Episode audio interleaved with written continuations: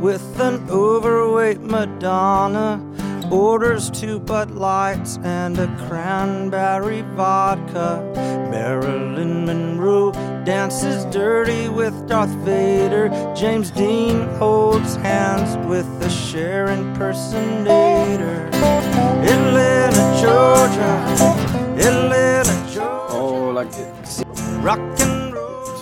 aquí la, música. Eh, ¿Qué tal? Bueno, bienvenidos a la edición número 29 de la tercera temporada de Pinchos Salvajes Podcast. El podcast de Pinchos Salvajes MLB.com. Eh, si habéis visto por Twitter, estaba anunciado Chemi y yo. Perdón, Chemi y Javi. eh, no voy a ninguno. eh, vengo yo de, tapadilla aquí para cubrirles. Eh, pues bueno, eh, con, las ganas de, de siempre y para hablar de una cosa importante, que es eh, lo de pues los Braves que no van mal, eh, que hablamos de eso y, y sobre todo que bueno, ya entramos en septiembre, primer podcast de septiembre, en el cual pues bueno, vamos a hablar de todo lo que viene a ser la postemporada conmigo, conmigo y con un mate en la mano. Eh, Ariel, nueve entradas, ¿qué tal? ¿Cómo va? Te hago yo la musiquita que se te fue, te hago un Little Georgia, Ah, un Little. Georgia. Se, se me fue la... Una coreografía para TikTok. Te hacemos unos pasitos. Eh, me- hacemos unos pasitos. Nada.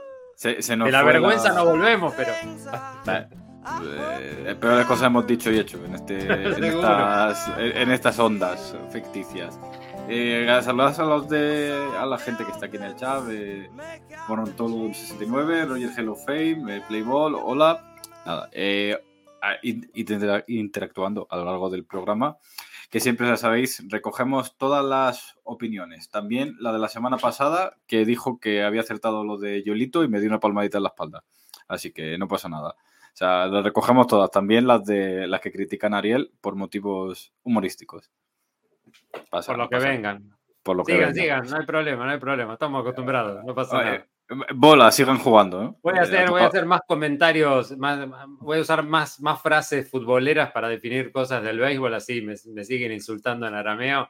Este, Mm, no buah, nada. eh, mañana empieza la NFL. Podemos llegar al, al siguiente nivel de, de odio que es mencionar la NFL y el fútbol y el béisbol. O sea, ya- Sí, yo mañana hablo que juega la escaloneta, porque estamos en, Ah, estamos eh, eh, en selecciones. Claro, por eso ya empiezan la- la- las elecciones, así que mañana la escaloneta. Claro, la escaloneta y hablaremos del chaval de Chamberí que se Vamos a tratar de 100% argentino. festejar sin beso nosotros, ¿eh? por Claro. la duda, antes de que me digan algo, tratamos de festejar sin beso. Un abrazo. No, no, hombre, no, no, hombre, no. que no nos escuche la, la FIFA. Eh, Vicente, buenas tardes. Si hay algo Eh, que nos enseñó el fútbol femenino, que los españoles son fogosos para festejar. Demasiado. Eh, eh, Fernando, Fernando Díaz, que es el mayor experto de béisbol y de los Braves de este santo país que se celebra como le viene en gana. Eh, Fernando, ¿qué tal? No, no Muy tienes que buenas tardes, meterte, chicos. no, solo en béisbol, no tienes que Ya se meterte ir, ningún comentario. No tienes que meterte en nada de lo que diga Ariel. Ariel eh, es la las opiniones de Ariel no representan a los integrantes y, y la línea No editorial. de este representa ni a. Ariel, ¿no? No representan ni a Ariel, sí, sí. Solo a la escaloneta. Ya, no es poca cosa, oye, que No, no por algo se empieza. No, por algo se empieza. Oye, eh, los Braves no van mal, ¿no? Me han dicho.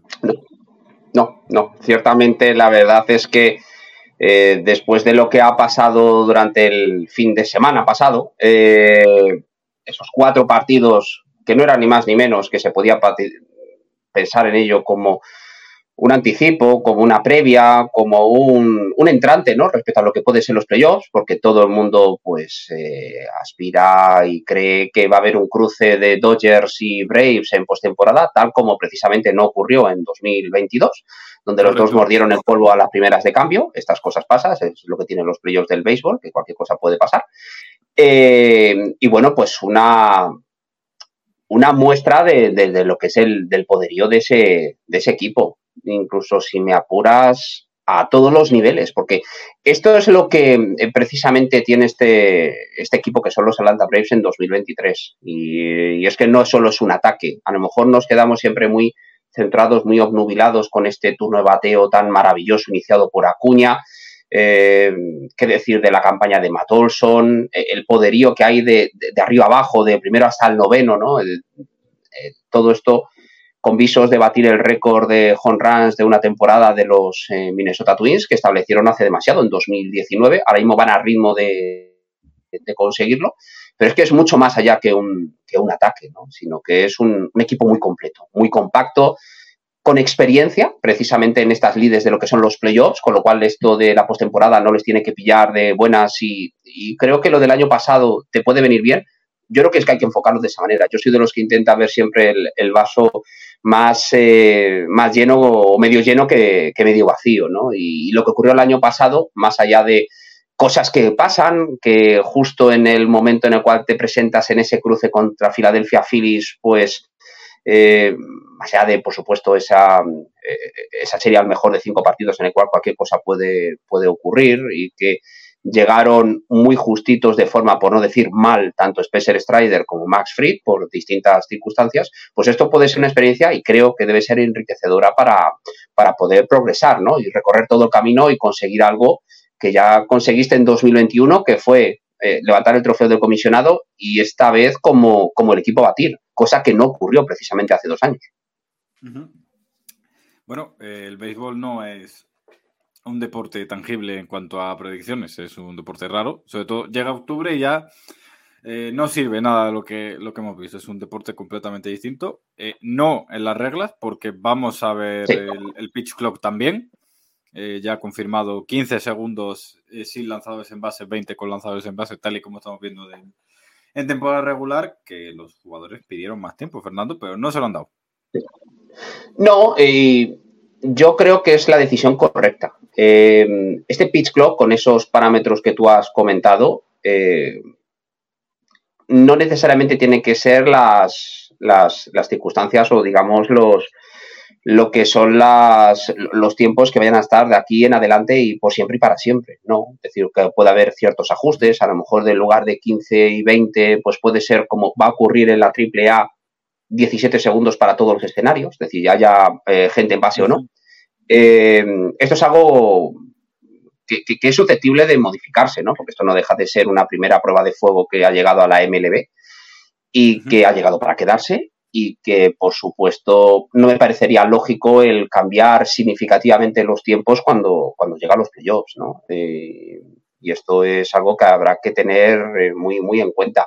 De todas formas, volviendo al tema de, Atlanta, eh, claro, en 2021 nos encontramos precisamente que, que, el equipo, no decir que sea un equipo de circunstancias, pero sí que se parcheó sobre la marcha, que la, primer, la verdadera referencia fue a partir del 1 de agosto, que fue cuando llegó Jorge Soler, cuando llegó Eddie Rosario, cuando llegaron ciertos refuerzos que, tuvieron su importancia. Y claro, esos refuerzos para este año es la campaña histórica que está haciendo Ronald Acuña Jr., ¿no? Es decir, que Acuña, la mejora respecto al año pasado es sideral, pero es que incluso respecto a hace dos años es tremenda, ¿no? Es decir, es un despliegue, está totalmente desatado, sin ningún tipo de restricción, y eso es algo muy importante. A mí hay una cosa que me llama mucho la atención del, ataque. Nos hemos centrado sobre todo en el ataque, ¿no? Eh, o al menos eh, eh, inicialmente.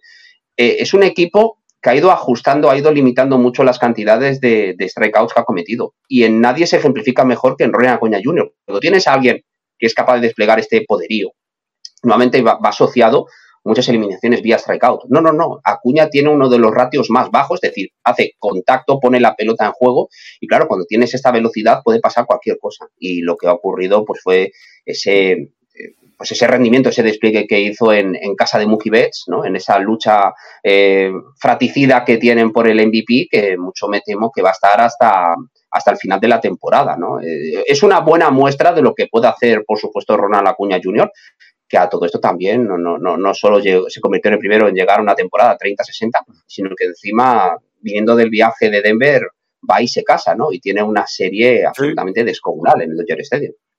Eh, Ariel, podemos decir que Ronald Acuña últimamente lo está haciendo todo bien. O sea, está, está pletórico.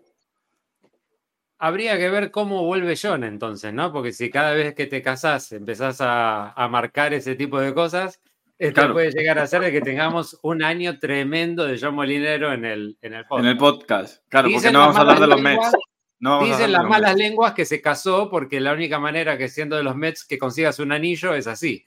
Pero bueno, esas son las malas lenguas que hacen esos, esos comentarios. Pero bueno, consiguió el anillo, eso es lo, bueno de... Eso es lo importante. Este, yo creo que lo, de Acuña y lo de, lo de Braves, ya lo hablábamos al principio, es ratificar una, una decisión organizativa, o sea, el trabajo bien hecho de una organización que viene haciendo desde hace tiempo mínimos movimientos bien, este, aunque a algunos le pueda llegar a, resultar raro. Imagínate que de los cuatro candidatos a MVP, si le tenemos que sumar a Freeman, prácticamente los, los, tres primeros serían de los Braves. ¿No? Porque salvo Mookie Betts, prácticamente el que no es de, los, de los Braves estuvo y si es por él estaría y si es por el equipo creo que también. Lo que pasa es que no entran todos, chicos. ¿eh? no entran todos. Pero... Eso, ya lo hablamos en su día, vamos a echar la culpa a la gente. Y ya está. Echémosle la culpa a la gente. a la gente. no ganamos nada.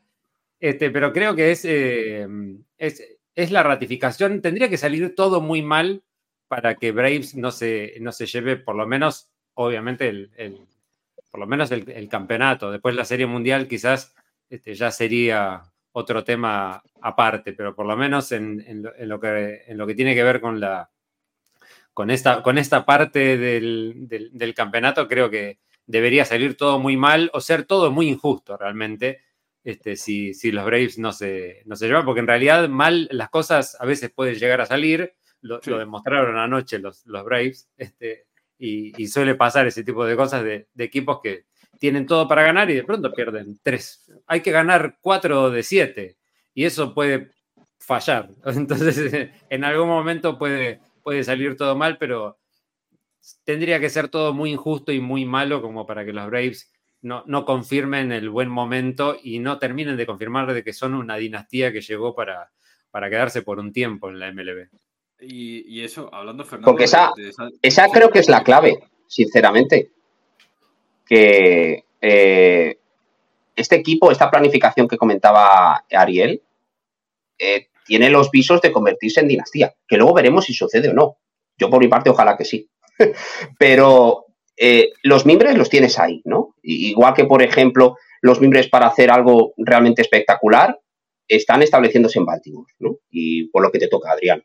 Eh, luego otra cosa es lo sí, claro, evidentemente. los resultados pues tienen que acompañar, pero no solo es eh, escoger a ciertos jugadores, no aventurarte mucho en la agencia libre, solo lo justo y necesario, eh, establecer un, no voy a decir que un ambiente de trabajo, pero realmente es así, en el vestuario, que es muy profesional, de ética de trabajo, de todo el mundo disponible todos los días. Claro, claro. Y luego, lo que yo creo que considero es clave, no solo es el, trabajo en firmas internacionales, en el draft y demás, sino luego el ser capaz de atar a muchos de estos jugadores en lo que tú presumiblemente puedes pensar que van a ser los mejores años. Que luego pues puedes tener fallos y, es algo que puede terminar ocurriendo, ¿no? Pero eh, lo, cierto es que el trabajo es, encomiable. Eh, y no solo es el ataque, sino que, por ejemplo, tienes a un Spencer Strider que está entre los candidatos a, ganar el, el y vas a tener a Spencer Strider durante muchos años más. Ojalá que le, aguante el físico, ¿no? Y por ese momento antinatural que ese pitcher y lanzar a 100 millas por hora, ¿no? En las mayores. Pero sí que es un, es un despliegue y es un trabajo de principio a fin absolutamente maravilloso. ¿no? Eh, luego, pues puedes tener mala suerte, pues como lo comentábamos antes de entrar a Adrián, eh, Mike mm. Soroka y buena suerte en la misma frase no pueden ir de la mano, por desgracia. No, parece que parece eso, que no van de, la mano y eh, en ruta de eso, para un récord como el los 90, que decía Javi en el, guion, pero sobre todo una cosa importante que me parece, a ver, el, el dato en vacío eh, no, no, parece tan fuerte como, como realmente es, pero los Braves son el equipo que mejor porcentaje de bateo tienen, mejor porcentaje de base tienen y mejor slugging tienen. No es que sean el mejor ataque, es que lideran en las tres fases del juego y sobre todo una cosa, Fernando, que es que los nueve bateadores que tienen eh, calificados ¿no? para, el, para las estadísticas, los nueve tienen un OPS por encima de 100, es decir, un OPS por encima de, de la media de la liga. Sí, y que, bueno, puede establecerse récords de la franquicia en home runs, en carreras impulsadas por parte de Matt Olson, ya hemos visto el 30-60, es, puede ser la primera vez que un equipo acabe toda la temporada con un slugging, es decir, el daño que eres capaz de hacer cuando bateas, ¿no? Eh, que empiece por un 5 en lugar de por un 4, que es algo que eventualmente a lo mejor el número de carreras, porque es un entorno ofensivo inferior, el de 2023, el de hace algo menos de 100 años, ¿no? Es decir, algunas de las mejores marcas son años 20, años 30 del, del, siglo pasado, ¿no? Pero sí que es verdad que, es impresionante, ¿no? Es decir, y lo que antes mencionaba, la capacidad de contacto. Y si tú luego a eso le unes un cuarteto en lo que a rotación se refiere, Max Fried en, volviendo a ser Max Fried, ¿no? Spencer Strider, Bryce Elder, Charlie Morton, que es verdad que es el más flojo que estuvo en la serie contra los Dodgers, pero la línea de Charlie Morton es excelente. El, el bullpen es el más efectivo de la Liga Nacional. Eh, es verdad que las últimas dos actuaciones, y por eso quizás la han colocado en la lista de lesionados, pues Colin McHugh ha estado mm, regulero tirando a mal, ¿no? Pero más allá de eso, el bloque es temible. Y ha recuperado a Dylan Lee, que es un pitcher zurdo muy bueno, que puede recuperar a Nick Anderson a lo largo de este mes de, eh, de septiembre. Es decir, que es que hay margen todavía sobre el papel para mejorar, lo cual es tremendo, ¿no? Es decir, que, es algo realmente maravilloso lo que se está consiguiendo en un 2023 realmente para enmarcar. Sí, quizás en, algún, en el único momento en el que podría llegar a tener una, patita media débil, quizás el, no, quiero decir el talón de Aquiles porque ya, ya viene medio mal hablado el tema, este, pero hay como, si se te lesiona alguno de los, de los, de los pitchers, fuertes, hay como, no hay tanto fondo de armario quizás, y fue lo que se vio quizás al principio de, la temporada, que, hacían un poquito de agua en, la parte de la alineación, sobre todo cuando tenés que plantear final de campeonato y serie mundial en lo que una, una serie 7, cuando tenés que llegar al cuarto quinto, estás como haciendo un poquito de malabares con dinamita, ¿no? Sí, sí. Claro, piensa Ariel que Atlanta ha estado, creo que ha sido tres meses sin Max Fried. Y Max Fried es uno de los pitchers de la élite más absoluta de este deporte, que ha estado básicamente todo el año, si Kyle Wright, que fue el, pitcher que dio un paso al frente el año pasado, que ganó más partidos que nadie, que vale que las victorias no significan absolutamente nada, pero el paso al frente que dio Kyle Wright fue tremendo, ¿no? Y, apenas ha jugado. Y puede, si las cosas van bien, volver antes de final de temporada, ¿no? Y con un rol pues todavía por determinar, ¿no? A lo mejor puede ser incluso el quinto starter y ya veríamos de cara a los playoffs si en que entrar en el roster, porque entrar en este roster cuando llega la, a la, la postemporada va a estar muy, muy caro. De hecho, hubo un impasse, unos días, apenas 10 días, poco más, en el, en el mes de agosto, entre lo que fue poco antes del cierre del mercado de traspasos y, poco después, en el cual el, el ataque se vio con dificultades a la hora de conceder las carreras. ¿Qué es lo que ocurrió? Inmediatamente después encadenaron una serie de rachas de, partidos en los cuales ceros, unos y poco más en anotaciones para los rivales. Y luego, claro, con este ataque, pues ganando partidos y partido también. O sea, con lo cual es un, tipo que tremendo. No haciendo demasiado bien, aunque te hacen tres o cuatro carreras, después viene una cosa que te hacen seis más. Entonces es como, te terminan compensando. Y, además, la, la, imprevisibilidad que comentamos de cara a los playoffs es que el año pasado, claro, llega a mediados de septiembre y se lesiona en el oblicuo eh, Spencer Strider. Llegó muy justito, vamos, no llegó bien a su partido contra Filadelfia. Que Max Fried sufrió una deshidratación que le hizo perder casi, casi fueron casi 7-8 kilos. Claro, ¿estaba Max Fried en plenas condiciones contra Filadelfia? No. Luego te enfrentas contra un equipo que estuvo muy bien, porque todo hay que decirlo, y fue el mejor equipo en esa eliminatoria y se acabó. Y tus opciones, porque era mejor equipo el del 2022 que el del 2021, pues te quedas con, te, quedas con, esta cara, ¿no? Y bueno, esperas un poco de fortuna, pues que te acompañe en 2023, pero bueno, eso está todavía por determinar. Eh, hablando de, tal, de, bueno, que fortuna y récords, eh, para mí por consistencia, eh, Acuña debería ser el MVP. Lo, de Mookie Betts es lo más bestia que he visto yo desde Bryce Harper 2015 igual podemos, aquel año del MVP, podría ser así un poco tal, ¿no? Por, hacer una comparativa. Pero bueno, por consistencia, para mí tiene un pasito más Acuña. Eh, y claro, es que estamos hablando, lo mencionabas antes, de 30-60. O sea, 30 home run, 60 bases robadas, las 60 bases robadas, eh, para la gente que llevamos relativamente poco viendo béisbol, es un dato muy, no sé, eh, eh, ojo y plático, vamos a llamarlo ojo y plático porque es increíble, Fernando. Sí, porque es una, temporada que combina potencia y velocidad como nunca se ha visto. ha habido campañas de 40-40 y bueno, un poco más centrado en los home runs, más limitado en el juego de carrera, pero es que Acuña está desatado. Y es que no, no estás solo en el 30-60. ¿Qué, puede ser? ¿Un 30-70? ¿40-70?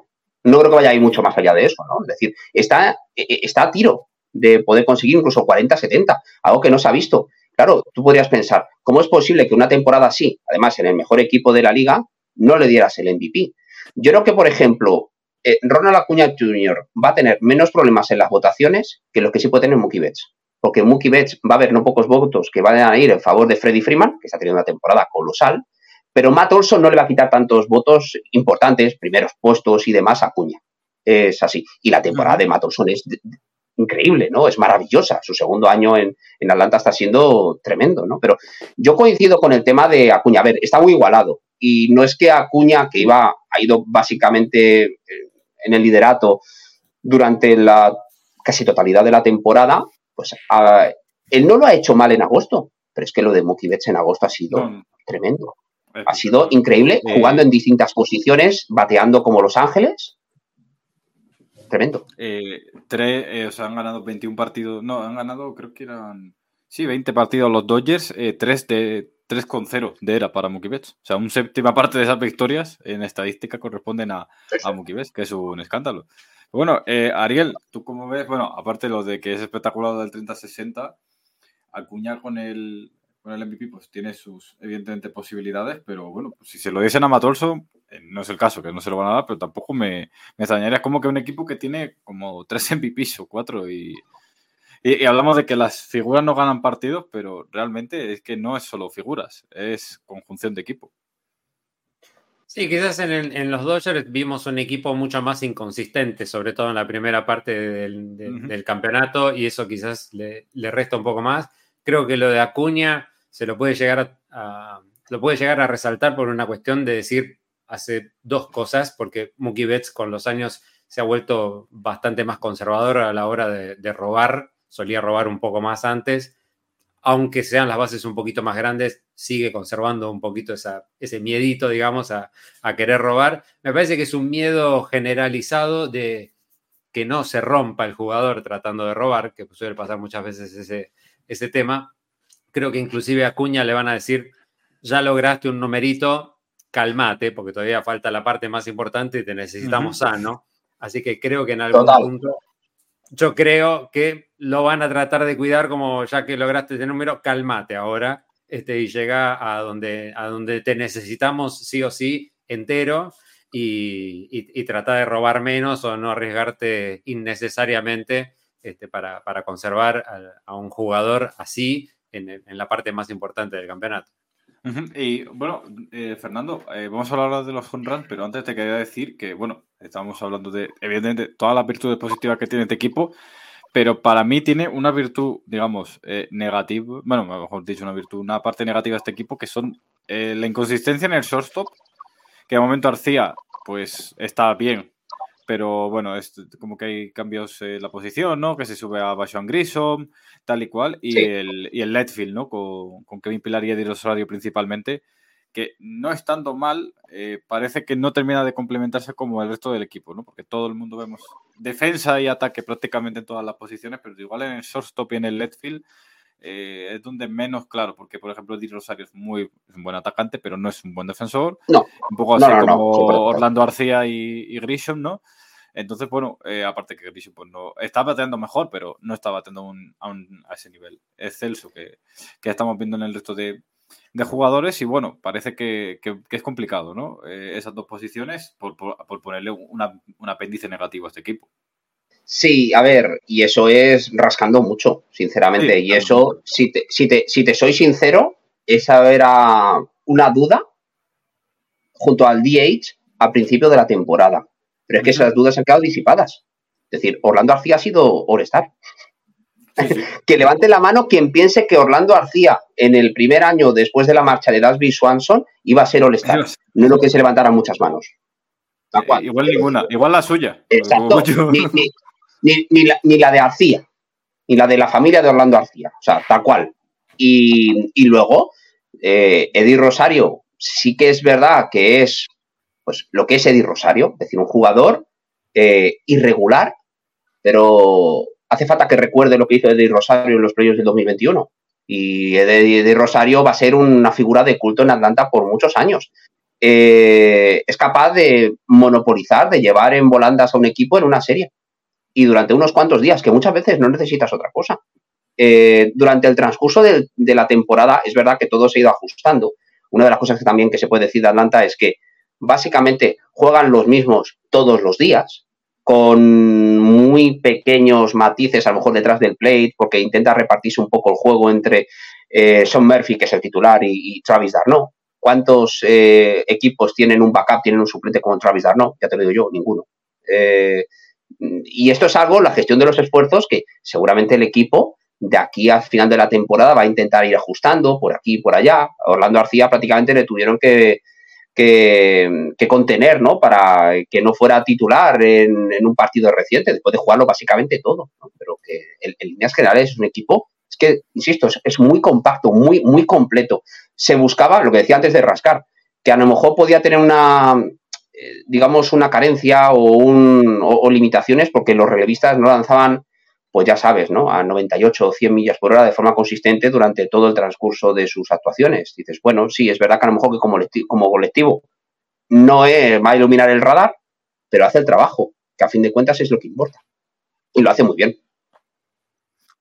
Sí, sí. Eh, igual hay gente que dice, bueno, el relevista zurdo, pero bueno, Jim Inter después llega a los playoffs y tiene una era negativa, entonces eh, depende, ¿no? De, todo. Eh, vamos a hablar de eso, eh, Ariel, de los jornadas totales del equipo. voy a hacer aquí un repaso, ¿vale? Porque los, números son, son de escándalo, no, lo, siguiente. Travis de Arnaud, que es el catcher suplente, lleva 10 home runs. 59 partidos, ¿vale? O sea, no, no está mal. Eh, Michael Harris lleva 13, Orlando García 17, Eddie Rosario 20, Son Murphy también otros 20, 29 para Ozzy Alvis, 32 para Ronald Acuña, 33 para Austin Riley y Marcelo Osuna, 45 para eh, Matt Olson. Evidentemente, pues Matt Olson destacando muchísimo, pero es que estamos hablando de un equipo que tiene a 7 jugadores por encima de 20 y apenas haga Ozzy Alvis un home run, que de aquí a final de temporada seguramente lo haga, 5 por encima de 30, Ariel. Es que creo que lo hablamos en, algún momento de que era la, pesadilla del pitcher, ¿no? Porque en algún momento cuando vos sos un pitcher abridor, estás diciendo, bueno, viene el primero, viene el segundo, viene el tercero, viene el cuarto, y después ves que en, los, en los Braves viene el quinto y viene el sexto, y todos son fuertes, y todos son honroneros, todos te la sacan del campo. Este, me parece que es, un, es un equipo que ha, terminado encontrando el equilibrio hasta cuando no lo, no lo llega a tener. Cuando perdió a Freeman, encontró a, Olson. Quizás no encontró la pieza en Swanson, a un jugador que sea tan bueno en el shortstop, pero encontró a Arcia que también lo hace, lo hace bien. No, no, todos rinden de la misma manera, tampoco se puede pedir de que rindan de la, de la misma manera. Quizás Olson no es tan buen primera base, quizás como, este, como Freeman, pero, pero ha compensado en, base a, carreras impulsadas, a jonrón. No sé, me parece que todos en algún momento terminás teniendo una balanza en como, bueno, no me rinde por este lado, pero me rinde por este. El, jugador que quizás no es tan bueno en el, en el left field me termina funcionando bien en, en, ataque. Quizás hay jugadores que no, no son buenos en, en las, en las dos posiciones. Por algo está el DH para ese tipo de, jugadores que son un queso en, en la defensa. Este, y en algún punto, cuando vos tenés un, equipo en, el que los nueve bateadores rinden todos, te puedes dar el lujo de tener un tipo que en la defensa sea malo y bueno, lo pones quizás en el lugar en el que menos te afecta. En el, y mira Kevin Pilar, por ejemplo. pelotas le van a llegar, digamos. Kevin Pilar, que es un excelente defensor, que puede acudir en auxilio de Di Rosario al final de los partidos, ¿qué, clase de temporada tremenda está teniendo también. Y eso que juega más bien poco. Es que tienes, tienes hasta banquillo, en cierto modo. Que, claro. evidentemente el banquillo no puede estar al mismo nivel que los titulares, pero vamos, es que tiene incluso refuerzos para en un momento determinado por aquí y por allá, eh, siempre que pueda acudir alguien y hacer el trabajo. Y aparte porque has tenido momentos en el que jugador, no sé, Harris quizás tardó un poco en arrancar, Alvis eh, tiene sus momentos en los que quizás se lastima y desaparece un tiempo. Y bueno, ha sido el momento de, aparecer de otros jugadores y de esa cuestión de jugar todos los días, que a mí me gusta mucho eso en, equipos como los Braves, porque con los, con los Cardinals veo un line-up inconsistente en el que nunca son exactamente los mismos nueve y me parece que eso en algún momento se termina notando. Pero bueno, no, no, no, era momento de hablar tampoco de los Cardinals. Pero, este, pero bueno, me parece que es un equipo que, termina eh, encontrando un equilibrio y en, en, tener prácticamente todo bien. Quizás para mí el único problemita es es, el tema del, picheo, que hay, una, ruedita que se te pincha un poco y se te puede desarmar, pero bueno, me parece que lo han compensado igual, aunque tengas inclusive un, pitcher que, suele pasar, pitcher que de pronto tienen un mal día y tienen una mala salida, bueno, tenés un ataque después que si te hicieron cuatro o cinco carreras y probablemente te lo den vuelta y vayan de atrás y lo terminan levantando. Así que hasta, hasta en ese sentido es, bastante tranquilizador el, el, juego, cualquier partido de los, de los Braves. Bueno, vamos a, dejar el, tema de, Atlanta, pero bueno, un dato que decía Ariel, que los jugadores juegan prácticamente todos los partidos, eh, Riley, Matt Olson y Acuña, tocad toda la manera gorda que tengáis en casa, no se han perdido ningún partido en lo que llevamos de temporada. O sea que, bueno, durabilidad y consistencia, que raro en estos tiempos en los que, claro, un jugador cuando tiene alguna molestia, al banquillo siete días en la IL y, y a no correr riesgos que evidentemente con razón. Sí, porque recordemos que Acuña festejó el año pasado con una pata en medio enyesada, ¿no? Porque había, tenido, había estado prácticamente medio año afuera, así que debe tener, vino con muchas ganas, se ve. sí, hay que, recuperar los partidos perdidos, eh, hablando de partidos perdidos, eh, vamos a hacer predicciones en las que vamos a fallar todos, ¿vale? ah, sí, eh, predicciones, playoff races, predicciones posiciones para los playoffs a falta de un mes. Eh, eh, eh, a ver, vamos a repasar un poco cómo va. Vamos a hablar primero de la americana. la americana este ahora mismo está en la siguiente situación. Baltimore o Tampa Bay Rays van a ser campeón de división. Muy presumiblemente, quien sea campeón de esa división va a ser el sin número uno de la Liga Americana, en principio. Eh, por diferencia de partidos y demás. Eh, Minnesota Twins, pues si ellos mismos quieren, pues eh, serán campeones de división. y ahora mismo, pues no sé cómo definirlo de la americana oeste, porque la semana pasada estamos hablando de que bien Seattle y ahora de repente Houston es el mejor equipo de la liga. Y hablamos hace un mes y medio de que los Texas Rangers eran insuperables y que habían tenido a Max Scherzer, habían incorporado a Max Scherzer y de repente ya no están en playoff eh, se le está cayendo el bullpen a, pedazos. Entonces, bueno, ahora mismo, de momento, a día de hoy, eh, Houston líder, segundo Seattle, eh, puesto de wildcard. Fuera de wildcard Texan Rangers, pero a medio partido de quien se ha clasificado ahora, que son los Toronto Blue Jays. Que hace dos semanas decíamos de ellos que están ahí, no son tan consistentes, tal cual. Ya han encontrado la consistencia. Fue decir nosotros que no y ya la han encontrado. Así que en esa, entre nuestro café habitual y las posiciones que son bastante complicadas de predecir. Eh, Fernando, ¿cómo ves la americana de aquí a un mes?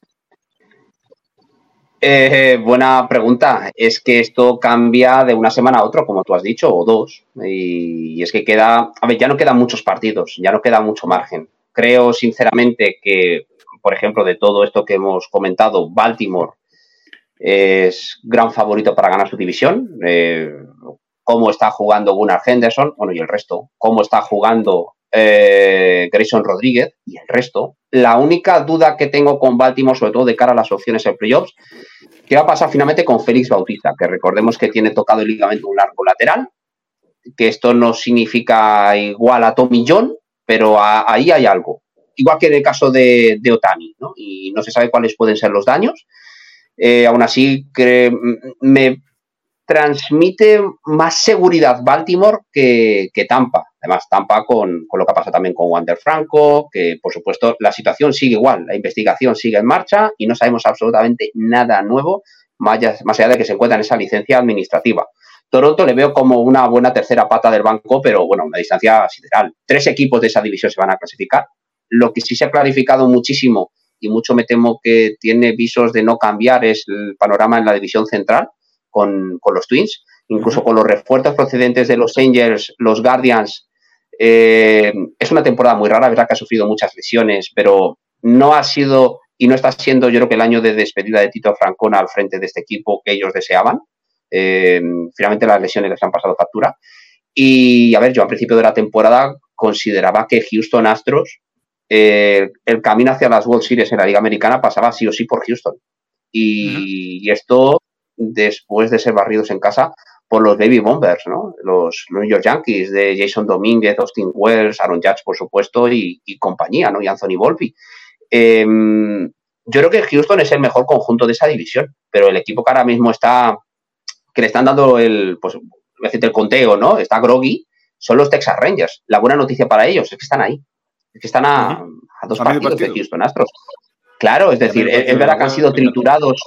Sí, han sido triturados en la, mm, en la serie, eh, o están siendo triturados en la serie contra Houston, que Seattle tiene el balance particular muy favorable en favor de o contra los Houston Astros, con lo cual, casi estoy por decirte que coges, los apuntas en un papel, los tiras al aire y el que caiga de tal manera, ese va a ser el campeón divisional. Aún así, creo que Houston es el mejor equipo y creo que es el que finalmente va a hacerse con el título divisional y, por supuesto, el segundo cabeza de serie y el bye, es decir, el eh, saltarse la ronda de wildcard y todo lo que se conlleva en la Liga Americana.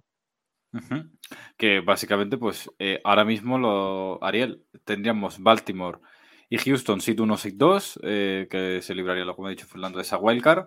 Eh, Tampa Bay Rays contra Seattle Mariners y eh, Minnesota Twins contra Toronto Blue Jays. Tendríamos ahora mismo. A ver, de, gracia absoluta para Minnesota tener que enfrentarse a Toronto, porque igual de los equipos que, peor le viene, pero bueno. bueno, peor sería que le tocara enfrentarse contra los Yankees. Contra los Yankees ya sabían lo que hubiera pasado. No, con, los Yankees ya hubiera pasado, sí. Ya, ya no tendríamos más, más, más historia. Eh, es por tradición, que tendrían que perder por, tradición. es por tradición. Y lo que dice Jafer Bachir, que, que, quedan siete juegos, o sea, siete partidos entre Rangers y Mariners. O sea, que todavía, que todavía queda. Está todo, todo en el aire. Todo, todo, en el aire. Todo en el aire. Es simplemente que he posición ahora actualizadas. Y Ariel, ¿cómo crees que va a acabar esto? Bueno, yo creo que no hay, quizás no hay mucho más para, ver en, la este. Me parece que Orioles, por una cuestión de consistencia, se va, se va a terminar quedando con, esa división. En la central, de los dos lados, me parece que pasa lo mismo. El menos peor o el un poquito más consistente sobre la, sobre la fecha final se termina quedando con, con la división, la peor división del béisbol casi lejos, te podría llegar a decir.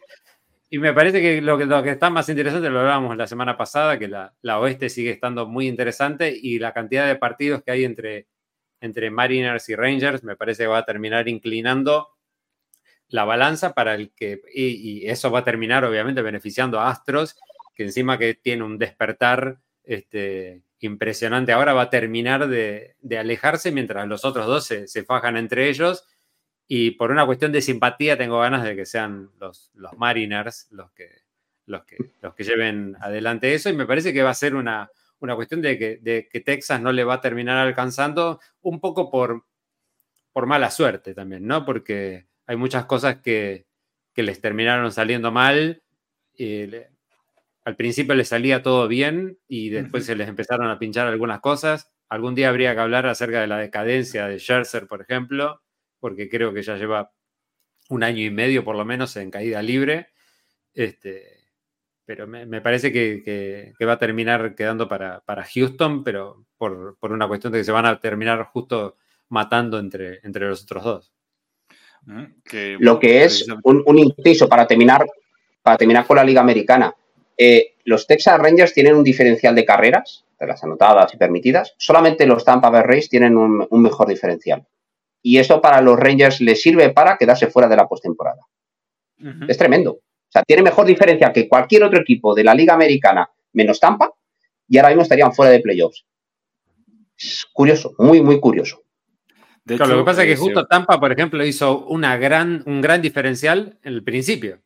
en, esa, en, esa, en, ese, en ese rally que hicieron a, principio de año de los primeros 30 partidos, ya tenían un diferencial que les terminaba sobrando prácticamente para el resto del año.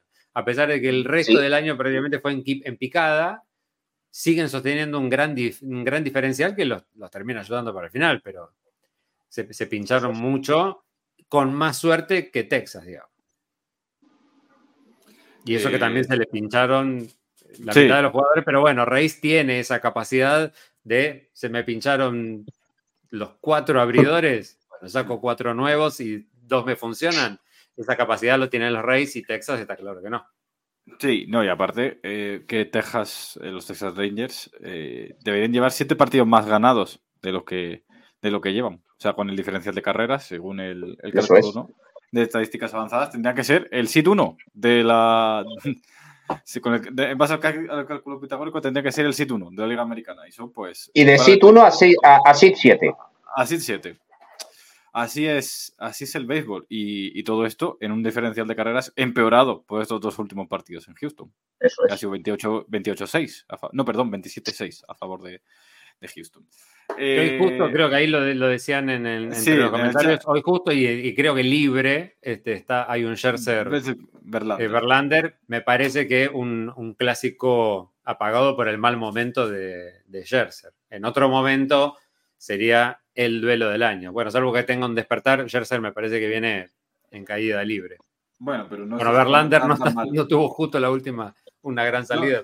No, pero bueno, no está jugando tan mal Scherzer. Eh, al final, en, en, en Texas, en, en, estado de la estrella, ¿no? que diría Fernando, pues está despertando un poco. Igual demasiado tarde para, para lo que queda de temporada, ¿no? Pero oye, eh, gratis, mmm, un Astro Rangers con esos dos eh, es, el, es, el, momento para, para ver. Eh, Fernando, Liga Nacional, yo creo que, a ver, hay un par de cosas bastante definidas, ¿no? que son el campeón de la este y el de la oeste, que son Atlanta Braves y Los Ángeles Dodgers. 14 partidos le llevan los Dodgers a los Diamondbacks, 14 y medio Atlanta Braves a los Phillies, a los Philadelphia Phillies, eh, quedando 24 partidos, 23. Eh, son campeones de, división. Eh, muy mal se tendría que dar. parece que después de esta serie, Atlanta Braves va a ser el sit 1 casi al 95%. De hecho, tiene un 90% de probabilidad, según Fangraph, de ser el sit 1. O sea que se lo damos casi, casi adjudicado. Y el SID 2 al noventa y tantos por ciento va a ser eh, los Dodgers. Pero claro, eh, eso decidido, pero después está lo siguiente, que lo que decía Ariel, que la central está todo muy apretado, pero es que la Wildcard también. O sea, en la central ahora mismo están eh, Milwaukee Brewers liderando a dos partidos y medio los Chicago Cubs y a cinco y medio Cincinnati Reds, un poco más atrás. Pero ahora mismo quien ocupa las posiciones de huelga son los Phillies, los Caps, los Cincinnati Reds y a medio partido Arizona, perdón, Miami, a un partido Arizona y a dos San Francisco. O sea, entre la lucha por la central y por esas dos, tres, eh, porque incluso la de Filadelfia puede esa plaza de wildcard, está el rojo vivo. Sí, y luego cuando estábamos hablando de lo que se esperaba, ¿no? Es decir, con ese diferencial de carreras anotadas y carreras permitidas, con uno de los equipos más desconcertantes de los últimos años, que son San Diego Padres de 2023. Si San Diego Padres con ese más 68 tendría que tener, eh, bueno, de hecho tenía que ser el seed eh, número 4 de toda la Liga Nacional, ¿no? Es decir, tiene que estar en playoffs por, encima de Filadelfia. Bueno, pues está a, seis partidos y medio de la, de la, última plaza, que ahora mismo la ostenta Cincinnati Reds. Eh, el tiempo se le está agotando a San Diego Padres las perspectivas yo creo que son poco halagüeñas. Digamos, tienen que encadenar pues, algo parecido a lo que, lo que hizo eh, Luis el año pasado, en el mes de septiembre, ¿no? Es decir, una racha de estas que ganes 15 de 17 y que, mm, como no depende de ti, pues eh, que te seas capaz de colarte de aquella manera en, en playoffs, ¿no? Vía, vía wildcard. Yo creo que hay esas dos certezas que tú has dicho, es el los buys y los primeros dos cabezas de serie van a ser Braves y Dodgers.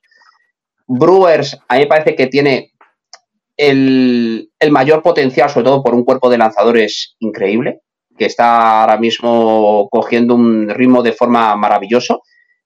Es verdad que en principio también, hablando de lo que se espera por el diferencial de carreras, Chicago Cubs debería de ser el líder divisional, pero bueno, no lo es. Es verdad que hay muchos duelos entre eh, distintos conjuntos implicados en esta lucha, ¿no? En esta carrera por una plaza en, playoffs, ¿no? Y em, es verdad que Milwaukee tiene una escasa ventaja. Creo que Filadelfia es equipo de, playoffs eh, sí o sí. Me parece que es un equipo en ese sentido ya lo demostró el año pasado, con un potencial, y además ahora que ya ha recuperado el mojo eh, Troy Turner y compañía, y con el Honra 300 de Bryce Harper también y todo ello. Pero luego, más allá de eso, eh, es que cómo puedes prever algo que, por ejemplo, los Miami Marlins, que se sitúan por debajo del 50%, dices tú, bueno, los Marlins ya descartados. Bueno, pues ganan cinco partidos seguidos. Y ganan, por ejemplo, anoche a Los Ángeles Dodgers, que están jugando una serie que también tiene sus ramificaciones, especialmente eh, de, cara a los Marlins, ¿no? De cara a entrar en playoffs. Arizona, ¿qué, puedes, eh, qué conclusiones puedes sacar de ellos? Pues que está ahí y que es algo que ha habido un momento en el cual dices, fijo que va a estar, luego parece que no y ahora que sí. Y San Francisco pues se mantiene ahí azachando en, las sombras. Todo por decidir, que, que, es a mí lo que me parece más fascinante, ¿no? Quien crea más allá de yo creo que esos Dodgers y Braves y Phillies que están en playoffs, Cubs creo que tienen muy buenas eh, aptitudes. Las últimas dos plazas, sinceramente por asignar, lo veo, lo veo realmente complicado, muy, muy complicado. La lucha por la wild card de la Liga Nacional va a ser feroz. Eh, Ariel, eh, claro, decíamos un poco que la central los malos malos, pero con dos equipos de en la wildcard, eh, básicamente por una cosa, que es que, claro, como se van ganando bastantes partidos entre ellos, al final van acumulando. Entonces eh, le dan un poquito de ventaja con respecto al resto. Y al final es la situación por la que Caps y Reds están en, en, esa wildcard. Veremos a ver si pueden mantenerlo, ¿no? Por lo que decía Fernando. Eh, Marlins, Diamondbacks y, y San Francisco Giants están al acecho. Yo quizás estoy un poco más acostumbrado al, a los partidos que le tocan a, los Cardinals, entonces como que, sé bien lo que, lo que viene, pero por ejemplo a los Cardinals le tocan siete partidos de acá al final contra los Brewers, siete partidos, y seis contra los Reds. Entonces muchas veces si una de esas... Papel de spoiler, Ariel. ¿Cómo? ¿Qué más? Eh, papel de spoiler, de hacerle la Pascua a los Milwaukee Brewers. ¿Qué más se puede desear a estas alturas de temporada? Sí, sí, sí. Le, tomamos la cerveza directamente ahí del pico. Sí. Este,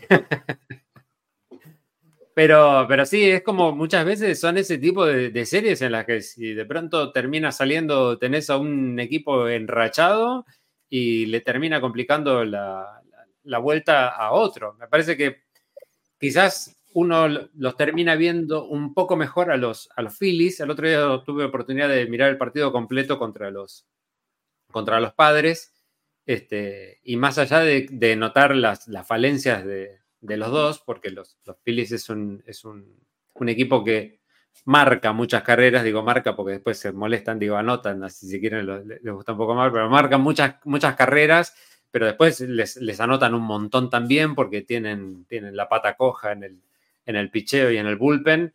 Este, pero me parece que tiene, sigue teniendo en algún momento Phillies algún empujón, una, como que los partidos se los terminan llevando un poquito más por garra que por talento. Eso me, pasó muchas veces viendo a los, a los Phillies que los ves como envalentonados en un partido y se lo terminan dando vuelta. Creo que fuera de los campeones de, división lo veo más en, manos de ellos y lo de los Caps creo que depende un poco más de la, de la malaria ajena, ¿no? Me parece que más allá de que de que lleguen a tener este, un poquito una, buena, una buena racha final, necesitan igual mucho más de la, de la malaria ajena, de que el resto que, tienen peleando por ellos les vaya mal y que les, les terminen abriendo el camino para, poder pasar a, a playoff. Bueno, eh, vamos, a vamos a cambiar de, de, tema, porque tenemos aquí 25 minutitos antes de que venga Baseball Answer. Eh, me he equivocado de diapositiva. Eh, Chris Getz, que se sube al puesto de General Manager de los Chicago White Sox, para quien no conozca la trayectoria ya no solo deportiva, sino también eh, gerencial, ¿no? digamos, administrativa de, de Chris Getz, es el presidente del desarrollo de jugadores de los, de los Chicago White Sox. Con él en el puesto de director del FAR System, llegaron a ser la mejor granja de la liga en 2017, cuando hicieron el desmantelamiento que con Chris Sale y demás. Eh, y ha sido pues, el responsable del desarrollo pues, de Michael Kopek, Dylan Sis, eh, Jolito, eh, John Moncada, Luis Robert y todo este tipo de, jugadores, que Luis Jiménez, que son pues, jugadores de, de MLB. por ejemplo, Luis Robert estaba siendo candidato MVP hasta que dijo Tani que, se acababa la, la, discusión. Y bueno, pues una subida que viene precedida de los despidos tanto del director de, operaciones de béisbol como del general manager hace tres semanas. Eh, Fernando, parece que ibas más orientado esta reconstrucción para un perfil interno, un perfil de desarrollo de jugadores y de creación de granjas, en principio.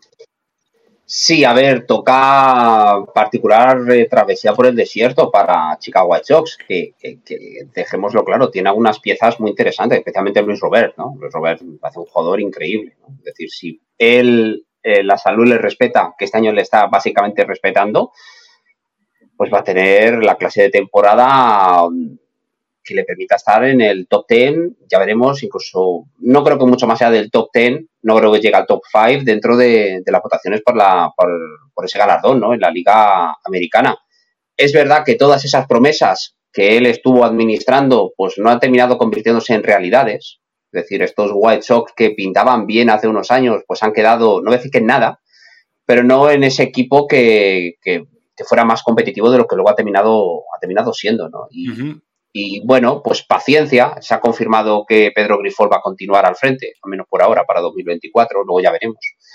Y, es un tiempo nuevo, ¿no? Es decir, es un punto de inflexión en la franquicia después de tantos años con Ken Williams al frente y demás, pues eh, un hombre de la casa, que sí, que es verdad que digamos que es como discípulo aventajado de, de Williams, pero, es un tiempo interesante, ¿no? Para los, para los White Sox, ¿no? Que van a tener que rehacerse, retocarse aquí y allá y volver a, armar un, club pues, pues, que realmente sea tan, tan atractivo como, como terminó siendo hace unos años, ¿no? Y con, todo el potencial, que luego ese potencial lo tienes que, trans, lo tienes que traducir en realidad, ¿no? Que, que por desgracia muchas veces se queda en el camino. Sí, porque al final del día, eh, Ariel, lo que decimos muchas veces, que hablamos de, los prospects como si fuesen realidades y en realidad pues, pues son poco menos que eso, proyecciones, promesas y, e ilusiones muchas veces eh, en el futuro, pero bueno, evidentemente eh, parece que, que Chicago pues quiere vivir otra vez de esas ilusiones y proyecciones. Y lo, lo, vamos a hablar seguramente en un ratito cuando hablemos, como, como decía Fer en algún momento, de los baby bombers, pero de la cantidad de prospectos que, que empezaron, hicieron una especie de, pequeño saltito en esta, en esta última parte de la temporada. Y me parece que lo de los White Sox, nadie dudaba que dentro de la granja había potencial. Me parece que el gran problema en realidad es qué pasó con ese potencial a la hora de, de poder plasmarlo en un equipo en la MLB, porque todo lo que hemos visto que, salía de las granjas de White Sox me parece que estuvo bien. O sea, ha sido un equipo, por eso en, algún momento pensamos que iba a ser la gran mesa de saldo de esta última parte de, o del cambio de, media, de media temporada, porque en realidad talento ahí hay. El problema es que o lo terminan de, joder las, las, lesiones. Luis Robert lo vimos en algún momento, era el gran prospecto y es la primera vez que quizás termina una temporada, porque el resto de la temporada las lesiones se lo llevaron puesto. Entonces nunca lo terminamos de ver. Hay un montón de cosas dentro de los, de los White Sox que nunca terminamos viendo plasmadas. Entonces este cambio medio interno quizás es parte de una reestructuración. Lástima para, para ser un fanático de los White Sox, porque daría la impresión de que esto es un paso que no se va a terminar viendo reflejado en, no sé, me parece que quizás en 2025 puedan ver algún cambio, porque estuvimos dos años hablando de que era el año de los White Sox y lo único que vimos era cómo se desarmaba lentamente. Este, Desde que se rompió el, iPad de la rusa en adelante, hemos, hemos visto un equipo lamentablemente que se iba se iba desarmando y ahora prácticamente son los restos de los, de los White Sox y es, una pena porque veríamos inclusive una, una, división mucho más interesante a, tener esto en la que los Twins simplemente se lo están terminando de llevar porque no hay nadie que ni siquiera le haga un poco de competencia. Eh, para, repasar el 2017, que todavía nos queda un poco de, tiempo, eh, en las granjas de, Chicago White Sox estaba lo siguiente. Eh, empiezo de menos a, más, ¿vale? De, en el, más abajo en el ranking, a más hacia arriba. En el número 77 estaba Dylan Seas, en el 31, Brett Honeywell. En el 24, Green Fraser. Eh, número 16 para Michael Kopek. 14 eh, para Eloy Jiménez. Joan Moncada en el número 2 y Andrew Benintendi en el número 1. O sea, tenían los dos mejores prospects del, de la liga. Y eh, quedaba por firmar Luis Robert en, aquel, en aquel año. entonces era, era una granja totalmente competitiva. Y bueno, si lo vemos, pues Dylan Sis no ha acabado mal, pero Fraser y Honeywell, pues no tal. Eh, pues, ha tenido problemas con las lesiones. Eh, Moncada ha tenido sus momentos, pero parece que están un poco lejos. Eloy Jiménez no ha terminado de ser lo que parecía. Y Benintendi pues lo recordamos más por otras etapas que por, que por los White Sox, ¿no? Digamos. Sí, por, Boston, básicamente. Por Boston, básicamente, exacto. Mm.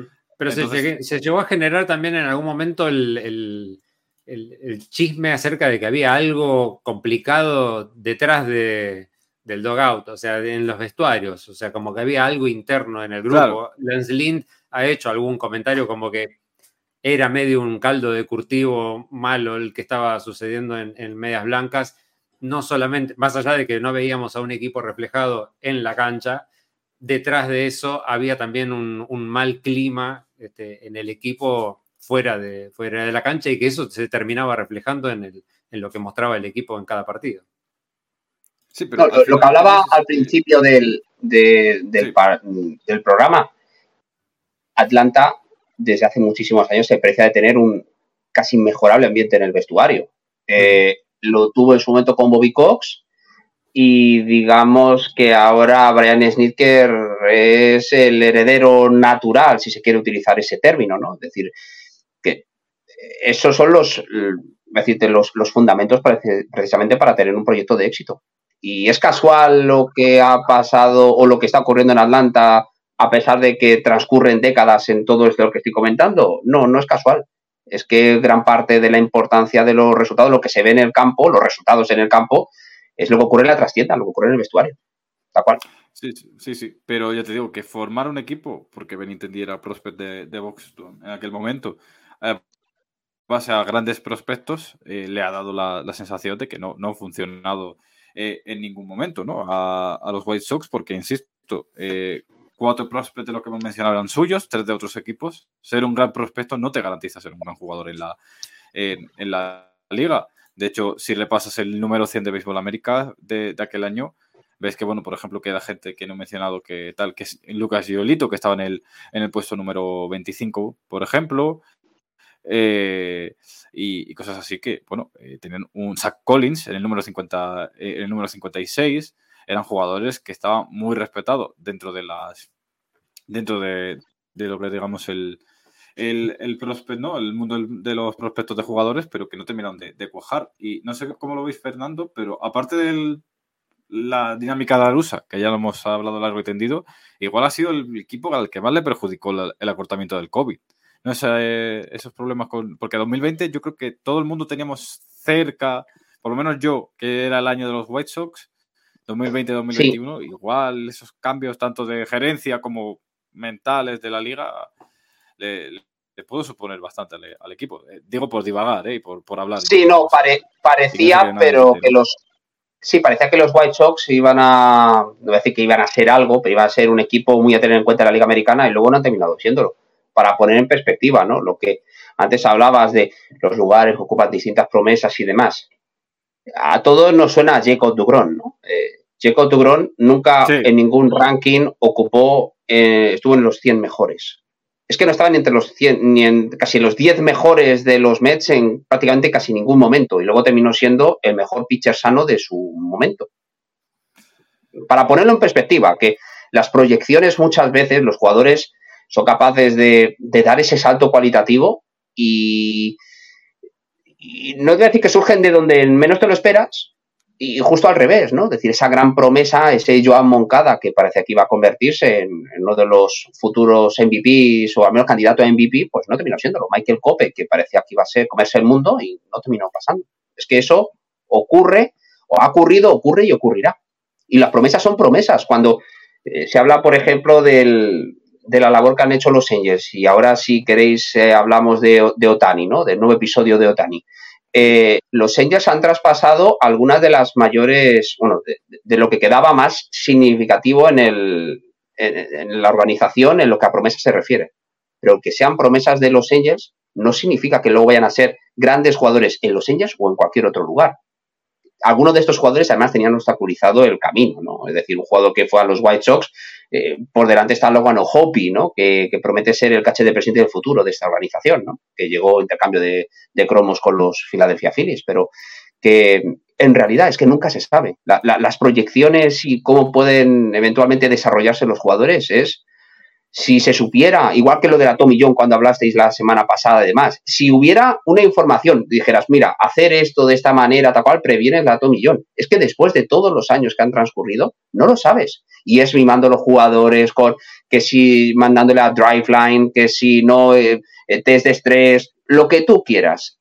Pasan los años y las lesiones siguen surgiendo. Y no es el mismo ejemplo, porque las proyecciones de jugadores pues son lo que son, pero es es un verdadero enigma, ¿no? Y, quien encuentre la clave a todo esto, pues bueno, tiene una ventaja considerable respecto al resto.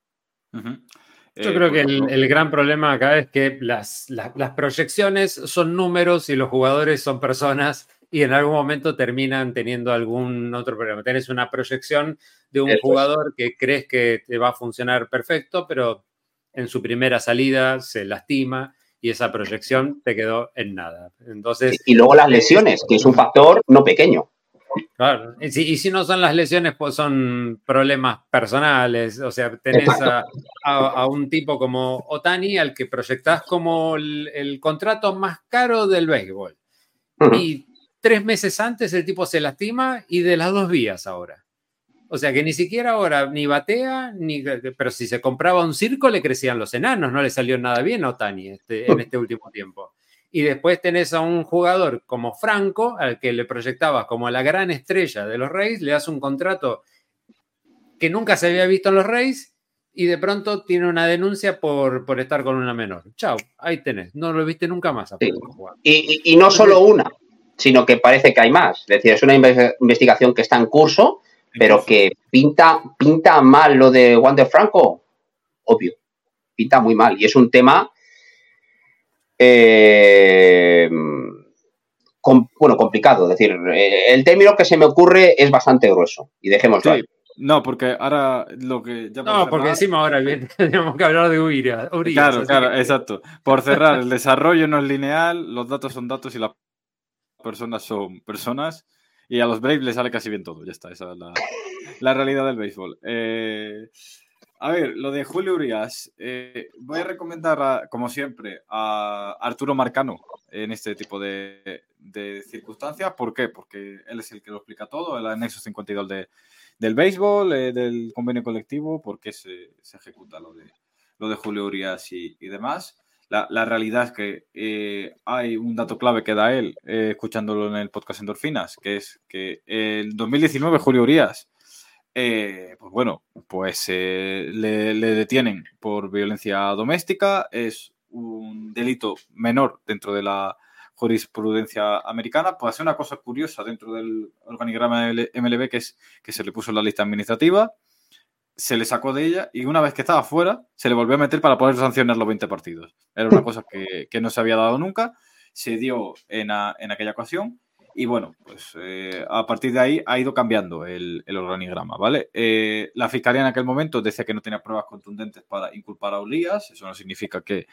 mm, fuese inocente o tal cual, esos son temas judiciales, simplemente no lo inculpó, pero la MLB, como sabéis, tiene potestad para, dentro de su investigación interna, eh, aludiendo a comportamientos del jugador reiterados o imagen de la liga, poder sancionarlo. Vale, eh, en esta ocasión, pues Julio Urias, eh, hay un término clave que aquí se llama, que en inglés se dice el felony, que es un delito grave, ¿vale? Y el domingo lo detienen por un delito grave de violencia de género contra su esposa, la cual fue la primera de Exacto. en el año 2019. Eh, entonces, el caso ya no es solo la investigación, la han puesto a poner en la lista administrativa, tienen siete días la liga para resolverla o alargarlo. Eh, ya vimos como en el caso del Trevor Bauer, para ir en vez de estar de 7 en 7 días, lo alargaron indefinidamente, que es una cosa que, que, apunta Marcano. Y bueno, posiblemente se vuelva a dar ese caso, por lo menos hasta final de temporada, ya después de los playoffs. Para que lo que está, Adrián, básicamente lo que está pasando con Juan de Franco. Exactamente lo que está pasando con Juan de Franco. Juan de Franco también ha pasado de sobra esos siete días, pero se está alargando indefinidamente hasta que llegue eh, la conclusión eh, de esa investigación, esa, que se termine esa investigación por parte de la, de la Major League Baseball para eh, ejecutar una sanción o no. ¿Qué pasa, por ejemplo, lo, lo de Urias? En aquel caso se resolvió con un año de servicios comunitarios, digamos, y, de educación de, la, de violencia sexual, de violencia doméstica, y se, y se quedó ahí la cosa, aparte de los 20 partidos eh, de, sanción. Pero eh, lo importante para Dodgers, evidentemente, es que pierden a Urias para el resto de la temporada.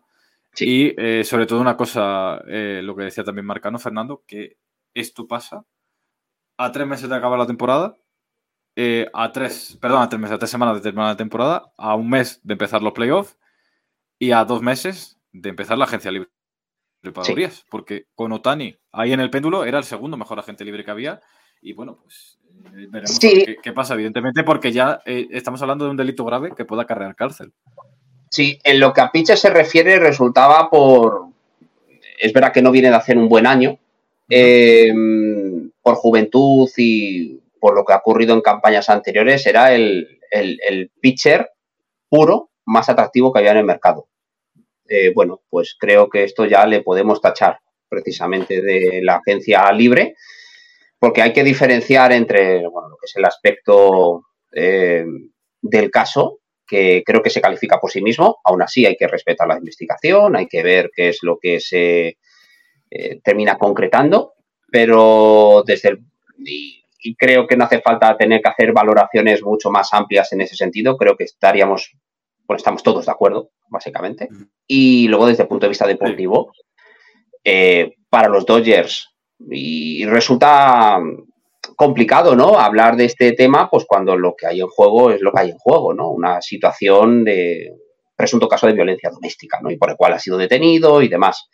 Desde el punto de vista deportivo, pues a los Dodgers es un varapalo considerable, porque es verdad que se quedan tremendamente justos. Eh, está recuperando un poco a Walker Bueller, pero el rol definitivo cuando lleguen los playoffs es todavía por determinar.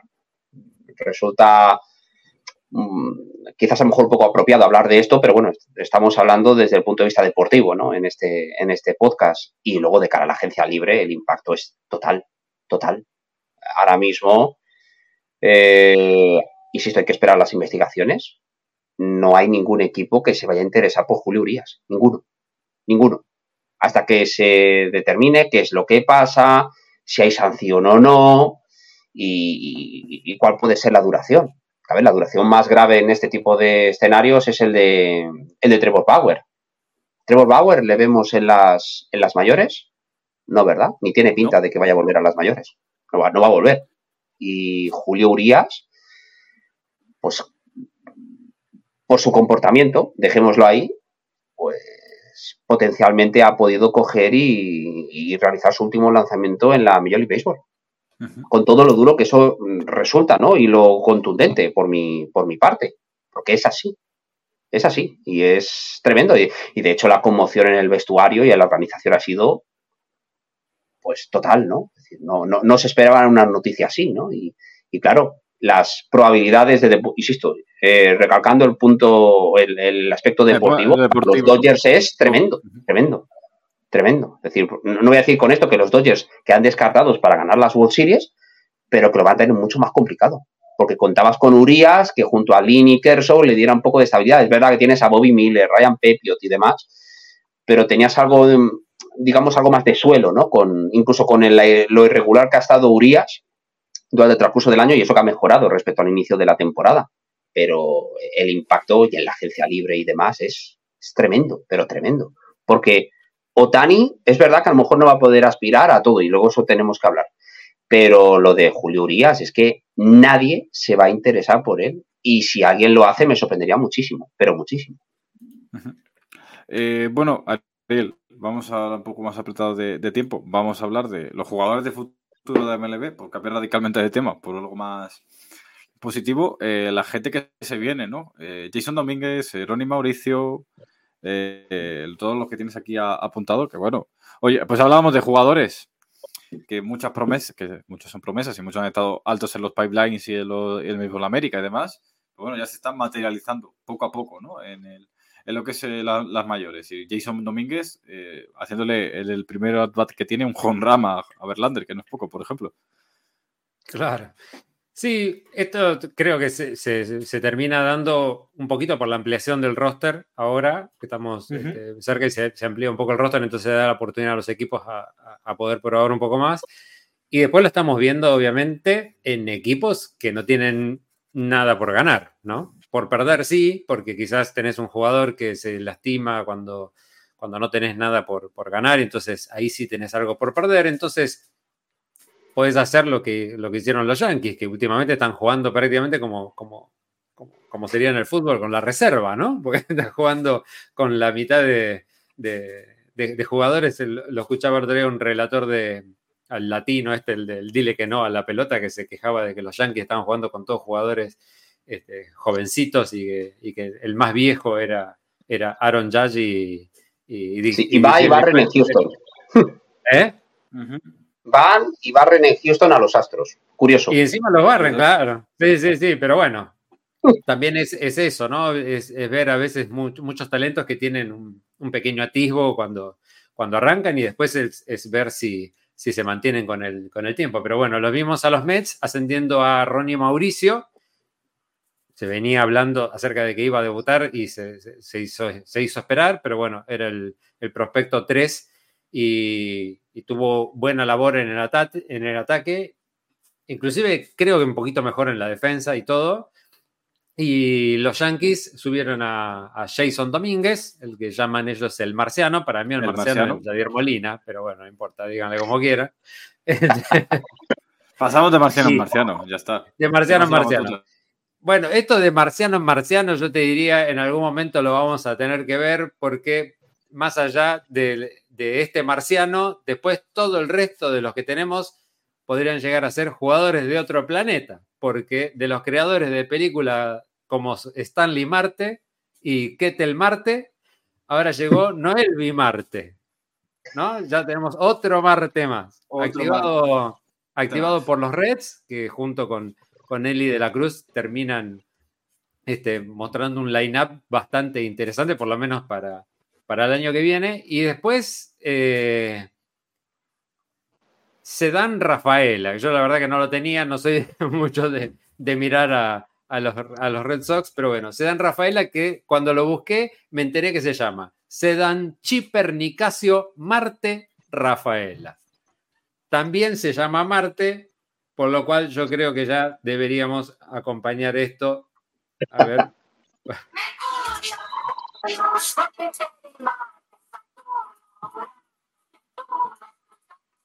Bueno, ya estamos aprendiendo los planetas con la MLB.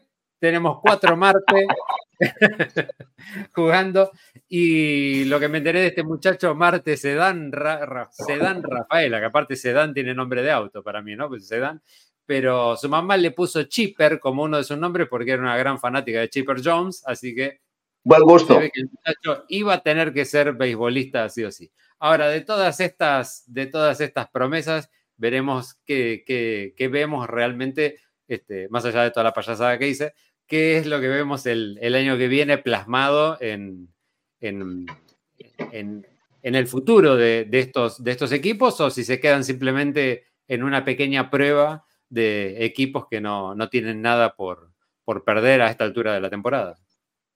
Sí, y, para puntualizar todo lo que ha dicho Ariel, eh, Jackson Holiday ya está en AAA es decir, está a un paso. Jackson Holiday es la mayor promesa de todas las menores y es jugador de los Baltimore Orioles. Ya no podrían estar para el roster de, cara a los playoffs, que es algo que tienes que estar en fecha límite, el 31 de agosto, 1 de, 1 de septiembre, en, un plazo concreto. Pero que Jackson Holiday puede debutar antes de que acabe la temporada, sí. Bueno, esto todo en virtud a lo que decía Ariel antes, pasar de 26 a 28 jugadores en el, en el roster, ¿no? Que te permite, y, en ciertos contextos, en ciertos momentos, pues hacer experimentos, ver lo que tienes en casa y ver si esos jugadores pues, pueden ser interesantes para el futuro. Igual que, por ejemplo, en St. Luis están haciendo lo mismo con el chico, con el shortstop, ¿no? Con Mason Wynn. Pues exactamente igual. ¿Alguien viable? Pues vamos a verlo. Lo que pasa es que quizás lo que sorprende de Holly es ese poco tiempo, ¿no? Porque de ser un pick el año pasado a debutar en este, a mí me sorprendería porque prácticamente no hubiese pasado un año, un año y medio, menos. Es que los, los buenos no entienden de tiempo, sé, Ariel. No, como Mike Trout, ese tampoco tuvo entendido de tiempo en su momento, que estuvo años en menores, o Bryce Harper o Manny Machado. Eso es. Eh, pero que lo, que lo tengan en, en AAA eh, hasta final de temporada, ya el año que viene vemos. ya empezado en el Opening Day. Que, vaya que. Claro, joder, vaya que juegue bien eh, en, septiembre, no lo tengas en playoff y esté la gente pegándose martillazos en la cabeza. Ya no lo pegaremos en, en marzo del año que viene, si, si es lo que toca. Eh, estamos esperando a Baseball Lencer, eh, que tenía pues su, sección habitual de... Fernando igual quería hablar algo de Otani, es el buen momento para rellenar el bache. Claro, es un buen momento mientras, mientras viene Baseball Lencer. Sí, y bueno, básicamente lo que ocurre con Otani es que tenemos, bueno, ahora mismo se encuentra eh, esa condición tan inquietante de día a día, ¿no? tiene unos, unas molestias en el oblicuo, en el costado, eh, no parece que sea cosa muy seria, como bateador, obviamente, pero en cuanto sea, pudiera ser algo serio, adiós al resto de la temporada y adiós a mis opciones de poder hacer algo significativo en la fantasy de picheos salvajes, porque le tengo obviamente en mi equipo, claro, aquí cada uno va a reparar casa, Ariel. Esto funciona así. Eh, y bueno, lo que sí se ha sabido en los últimos días es que el, el agente, el señor Valelo, ha comentado que es inevitable que algún tipo de procedimiento de intervención quirúrgica se vaya a dar en el, en el codo de Otani. Esto no significa tomillón. Y él ha dicho que el daño que hay en el ligamento no es donde fue intervenido en 2018, con lo cual es una buena noticia. Es una buena noticia para intentar evitar una segunda tomillón. Eh, que en teoría lo que es esa sutura y demás está todo en, en buen estado, es correcto y demás, sino que esto va más hacia lo que sería la base del, codo. Eh, podría ser una cirugía menos invasiva, eh, que esto podría condicionar un poco lo que sería la, el, estreno de Otani como pitcher en 2024, porque una cosa ha quedado clara, y bueno, clara no cristalina. Otani va a seguir siendo un pitcher, mm, mejor dicho, un jugador a dos, por dos vías, a dos bandas, bateador y pitcher. Y no pitcher porque es lo que se habló en su momento, que quizás a lo mejor más adelante en el camino, estamos ahora mismo en 2023, en 2030 no sabemos eh, cómo va a estar Otani, no sabemos ni cómo va a estar ninguno, pero aquí presentes. Pero sí que es verdad que ese rol de a lo mejor de relevista, de closer y demás, eventualmente puede ser el rol que asuma Otani, o no ya veremos. Yo no veo a Otani dentro de 10 años como starter, como titular, como abridor. Yo le veo en todo caso por entonces exclusivamente como bateador. Pero vas a tener que pagarle pues un mix, ¿no? Es decir, entre jugador de posición, bateador y pitcher. Y pitcher titular, porque su propósito es ese, y es cristalino. Y eso es algo a lo que se van a tener que atener los, el resto de los equipos. Porque si Otani tiene una cosa clara, eh, es que va a querer seguir eh, haciendo lo que ha venido haciendo en los últimos años. Y esto puede condicionar el interés de no pocas franquicias y creo que también ayudar a incrementar las opciones de los Angels. Esto no significa que Otani vaya a volver a los Angels para 2024 y demás, pero que les da más opciones. Yo creo que sí, porque los Angels mimarle cuando le han tenido que mimar, darle rienda suelta cuando le han tenido que dar rienda suelta, es algo que ellos se han totalmente, se han atenido a lo que, a lo que quería y a las necesidades de Otani. Y eso es algo que ninguna otra franquicia yo creo que estaría por la labor a día de hoy. Pero bueno, veremos cómo se dan las negociaciones. Pero lo que es importante es eso, que se sabe que Otani va a necesitar operación y que no necesariamente es tomillón. con lo cual sería una muy buena noticia, aunque hay que esperar todavía. Claro, porque en realidad el tema es, eh, más allá de qué operación se va a hacer, es cuánto es el tiempo de recuperación, porque el momento de decir, este muchacho queda en agencia libre, es bueno, pero si en el caso de que lo contrato, ¿cuándo puede llegar a batear? ¿Cuándo, ¿Cuándo, puede llegar a lanzar? ¿Cuándo me puede llegar a hacer las dos cosas? Entonces me parece que ahí está el, gran punto del, futuro contrato, porque en el caso de que pueda llegar a, ser solamente un bateador y probablemente llegue a ser un contrato con opciones por si se recupera para lanzar y un contrato lleno de tips por si llega a lanzar, por si es abridor, por si es cerrador, por si es solamente relevista, si es solamente un DH, o sea, todo ese tipo de cosas te terminan cambiando, porque ¿cuánto le pagas al tipo? por más de que sea extraordinario, es solo un DH o es un abridor y, DH al mismo tiempo, que obviamente sale, es un, económicamente, digamos, es un número completamente distinto. Sí, el, el, contrato de Otani era uno de los asuntos más fascinantes de los últimos, para los próximos meses, con esta declaración de intenciones de que él va a querer seguir haciendo lo mismo, pues va a cobrar todavía más, más interés. Total. Y, bueno, que ahora el, tema es que, por ejemplo, pues ha dicho la gente que la rotura que tiene es eh, lo que es la unión del, del, ligamento con el, con el hueso, no una rotura del ligamento en sí.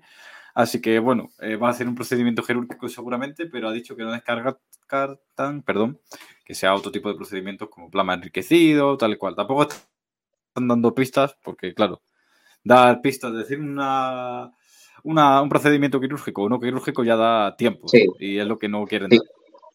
Que a, todo esto, Adrián, eh, hubo cierto pitcher en los New York Yankees que lanzó toda su carrera en las mayores con una rotura parcial. Tanaka.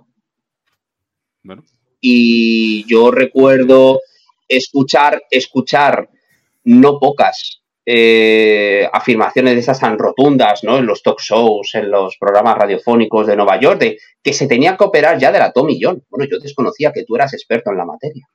Igual que, por ejemplo, eh, otro de los popes, ¿no? Eh, ESPN diciendo Chris Russo, perro loco. No, perro loco en todo caso era Greg Maddox, ¿no? No este eh, periodista de la ESPN, más que nada porque es el, auténtico, el original, el bueno, ¿no? Diciendo que lo que tiene que hacer Otani es operarse ya. Bueno, eh, ¿estás tú en la piel de Otani? ¿Estás tú en la piel de aquellos que le están dando distintas opiniones y una decisión que tienes que tomar a título personal como es Shohei Otani? Yo, sinceramente, hay ocasiones en las cuales esta contundencia, ¿no? Esta eh, severidad a la hora de hacer ciertas observaciones, eh, sinceramente no doy crédito. Más allá de que esto evidentemente es clickbait y demás, ¿no? Es decir, pincha, reproduce mi vídeo en el cual eh, empiezo un ataque furibundo contra Otani, los Angels, la MLB y, el Susun Corda. Bueno, vamos a hablar con Baseballenser. ¿Qué tal? Muy buenas. Buenas tardes. Buenas tardes, ¿qué tal? ¿Escucháis? Buenas Muy buenas. Sí, Sí, Estaba escuchando los últimos eh, minutos. Vamos a hablar de, de béisbol español. Béisbol en este caso, por lo que veo. La, polémica. Me acabo de dar cuenta. Béisbol. Sí, como. Béisbol, béisbol. Javi, vamos. Falta la S, falta la S. Vamos a intentar hablar un poquito cada, cada semana de, la liga aquí en, en, España. Actualmente se encuentra en, parón, así que bueno, vamos a hablar de la fase de ascenso por una parte, eh, que se suma un nuevo equipo a la liga, que son buenas noticias, más equipos que, entran a la Liga Nacional de, Béisbol y después repasaremos un poquito los, los sub-18 que los tenemos en, Taiwán jugando un mundial donde han jugado gente como los últimos que mencionabais, ¿no? Otani, por ejemplo, ha participado. Eh, Triston Casas, Kelenich, Libertatore, Hunter Green, tengo aquí la lista, Flaherty, Arozarena, Luis Robert, Cabambillo, así que bueno, se están enfrentando a, a lo que serán los futuros temas de conversación en, este podcast. Y bueno, eh, si quieres comienzo. Con suerte. Sí, sí, primero comentar rápidamente. Primero comentar rápidamente lo que te decía de la fase de ascenso. La liga ya finalizó en, en eh, antes de, agosto. Eh, quizá repasar para que la gente sepa cuáles son los 11 equipos que, que jugaban hasta ahora esta competición.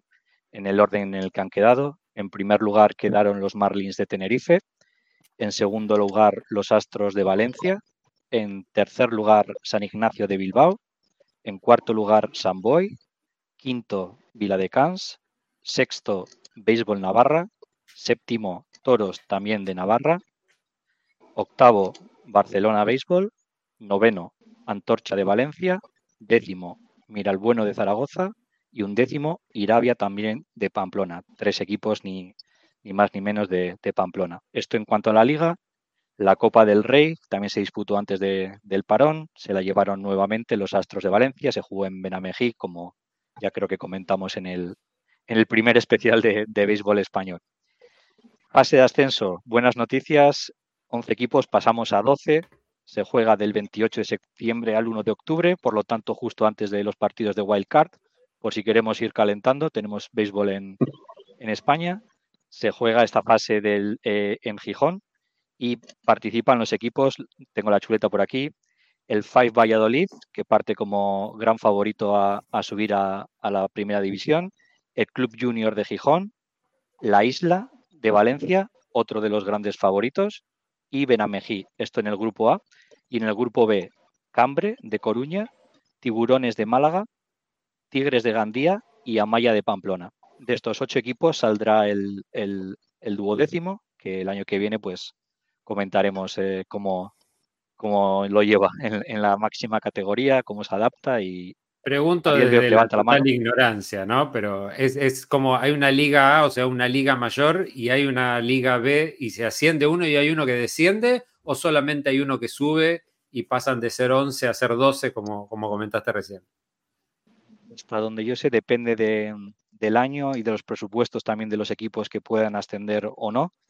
Eh, se ha confirmado que los 11 pueden permanecer en, la máxima categoría, por lo tanto este año simplemente será un ascenso de esa Liga B que, comentabas. No habrá ningún, ningún descenso esta temporada.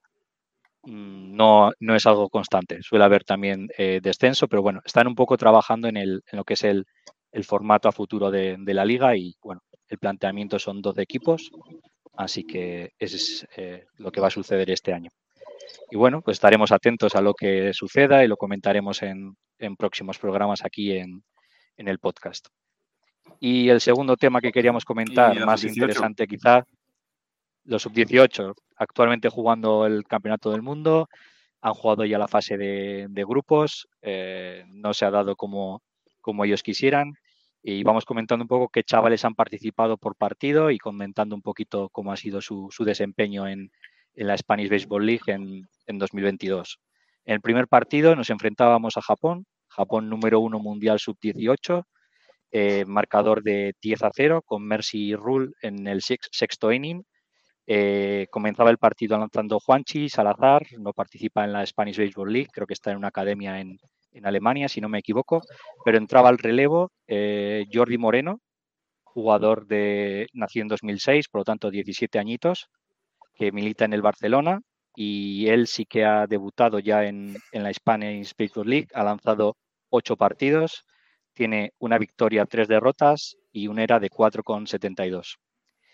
Eh, con el marcador de 8 a 0 entró al relevo Andrés Peña, 16 añitos, pitcher muy espigado de, la antorcha de Valencia, que mantuvo el ataque de Japón durante tres entradas a cero, cosa que pocos pitchers lo han conseguido durante el torneo porque Japón es la selección que mejor está bateando, solamente tres, un pitcher venezolano, un holandés y él han conseguido mantener eh, tres entradas eh, a cero a Japón. Andrés Peña, jugador de la Antorcha de, Valencia, como decía, también militante en la, en la, primera división de la Spanish Baseball League, no ha tenido mucho rol de momento como pitcher, con 16 añitos. Tiene una victoria en el relevo, en la máxima categoría, pero sí que ha actuado al bate en 69 turnos, por ejemplo, en 2022, con 10 carreras, un home run y un promedio de 0,232, que no está mal para un chaval de, 36, de 16 años, perdón, compitiendo a, ese nivel. Y cerraba este partido Santiago Murga. Santiago Murga, un chaval también que juega en el Antorcha de, Valencia, igual que, Andrés Peña, eh, con menos eh, participación, pero sí más eh, en el picheo. 10.2 innings lanzados, con siete strikeouts, ni más ni más ni menos. Así que bueno, un buen brazo que, también milita en la primera categoría del béisbol español. Segundo partido, con ese 10-0, por si no era poco el número uno del mundo, pasamos al número dos, Estados Unidos. Estados Unidos que el, año pasado, por ejemplo, llevó siete primeras rondas de draft a, ese torneo, que es una, barbaridad. Eh, eh, bueno, puede que nos estemos enfrentando ahí a futuros, eh, como decía, ¿no? Primeras rondas del draft del año que viene que también saldrán en este, en este podcast. Marcador más ajustado de 6 a 2. abría el partido Diego Alcalá, eh, jugador de 2007, 16 años, también del Samboy de, de, Barcelona, de primera, de primera división.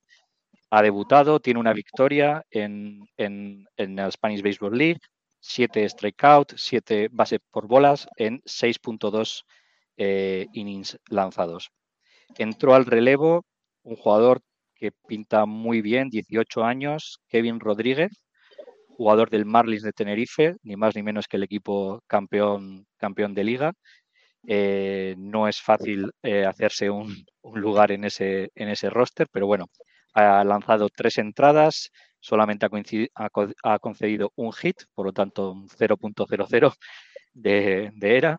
Y bueno, que realmente lo hizo muy bien contra Estados Unidos. 4.1 eh, innings lanzados, dos strikeouts y solamente una carrera concedida contra una de las eh, ofensivas más, más fuertes que se están viendo en el, en el Mundial. Por lo tanto, estamos hablando así de, la élite. Y cerraba el partido para intentar mantenerlos con vida. De hecho, así fue hasta el último, hasta el último inning. Angelo Rodríguez, del Samboy de, de Barcelona, 18 años, nombrado MVP del europeo el año pasado, en el que España fue campeón sub-18 por primera vez en su historia. Se ve un jugador mucho más más formado, más, más asentado, una planta, ya se ven los 18 años, en estas edades se nota mucho, yo creo, de, 16 a 18, aunque bueno, hay alguno de 16 que realmente impresiona, sobre todo los, los americanos son para verlos, si podéis ver algún resumen os, lo recomiendo. Eh, lanzó una entrada, eh, dos strikeouts, eh, bastante efectivo, Angelo. Cuatro innings lanzados en Samboy, así que bueno, ha participado en la Spanish Baseball League también. Seguimos adelante y solamente nombro ya los jugadores que no haya nombrado hasta ahora. Eh, Venezuela, 6-1 eh, el marcador, 1-1 hasta la última entrada, hasta la penúltima entrada, perdón, así que marcador engañoso. Tocó defender con un vendaval de tifón, como sabéis que está pasando por, por Taiwán en la actualidad, que fue dificultó muchísimo la, defensa de, de, España con el marcador de 1-1. Fue una pena, quizá de no haber sido así el marcador hubiese sido diferente. El partido incluso paró en ese momento como jugador eh, de la Spanish Baseball League que lanzó en este partido Pablo Costales, jugador eh, también de 18 años de los Marlins de Tenerife, que no ha lanzado mucho en su equipo, pero sí tiene buenas cifras al bate. 40 turnos, 17 eh, carreras, 17 hits y un promedio de 0.250, que no está nada mal para, para un jugador de esa edad en, la máxima categoría y en el equipo más potente de la liga. Pasamos rápido para terminar con el 0-5 contra Holanda, 0-2 eh, hasta la penúltima entrada, también partido mucho más igualado de lo que parece el marcador. Holanda que ha derrotado en el último partido a Japón, manteniéndolo a cero, así que un auténtico equipazo. Bueno, ya sabemos que la potencia en el béisbol europeo es Holanda, República Checa, Italia, así que bueno, era un partido que cabía dentro de lo posible la, derrota. En este lanzó Diego San Miguel del Irabia de Pamplona, último clasificado este año en la Spanish Baseball League, 18 añitos también. Eh, Diego con bastante más participación en su equipo. Tiene 11 partidos eh, empezados como lanzador en el Irabia, cero home runs concedidos y al bate también tiene 101 turnos eh, y 8 bases robadas. Así que bueno, un jugador que de, doble, de doble rol en, su equipo en la un, un Otani, exacto, en, en, el Irabia de, Pamplona. 11 partidos empezados y 101 turnos al bate, es que bastante, bastante participación en ambos, en ambos roles. Y por último, eh, en cuanto a lanzadores, contra Panamá, 3 a 1, 1 a 1 hasta la penúltima entrada, también partido muy ajustado. Las últimas derrotas, las tres últimas derrotas, la verdad es que han caído más ajustado de lo que, de lo que parece. Eh, como pitcher que no hemos nombrado hasta ahora, eh, Jordi Moreno, jugador de 17 años, que milita en el Barcelona Béisbol. En el bate nos quedan rápidamente Javier Miranda, que ha participado en el Mundial como segunda base y DH, que ya ha debutado con el Vila de Cans. Rodolfo Figueredo, DH, diría titular de la selección sub-18 que juega con, con Samboy. Y Miguel Blanco, jugador de Samboy también, que ha participado como segunda, segunda base en el Mundial. Así que bueno, como veis, bastante chaval sub-18 para seguir el año que viene, que lo está haciendo muy bien y, bueno, estaremos eh, pendientes de, cómo vayan progresando y de su evolución por lo que contás, perdieron todos los partidos, vienen, vienen invictos, digamos, ¿no? Tan como los, son los Athletics de Madrid. momento, sí, Pero ¿hay posibilidades de que, de que, pasen de ronda o ya, ya, ya estamos haciendo la valija?